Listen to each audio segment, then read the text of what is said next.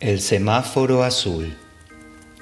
Una vez, el semáforo que hay en la plaza del Duomo de Milán hizo una rareza.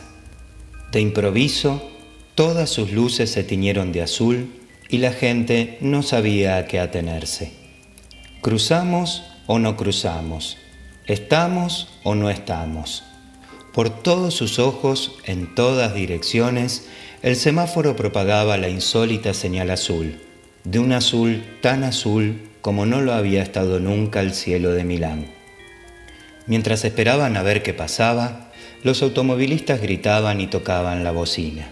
Los motociclistas hacían rugir el tubo de escape y los peatones más gordos gritaban, Usted no sabe quién soy yo. Los ingeniosos decían irónicamente, El verde se lo habrá comido el alcalde para hacerse una casita en el campo. El encarnado lo han utilizado para teñir a los peces de los jardines. ¿Sabéis qué hacen con el amarillo? Lo añaden al aceite de oliva. Finalmente llegó un guardia y se situó en medio del cruce para dirigir el tráfico.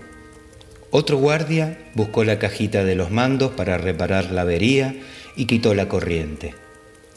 El semáforo azul, antes de apagarse, tuvo tiempo de pensar. Pobrecitos. Les había dado la señal de vía libre para el cielo.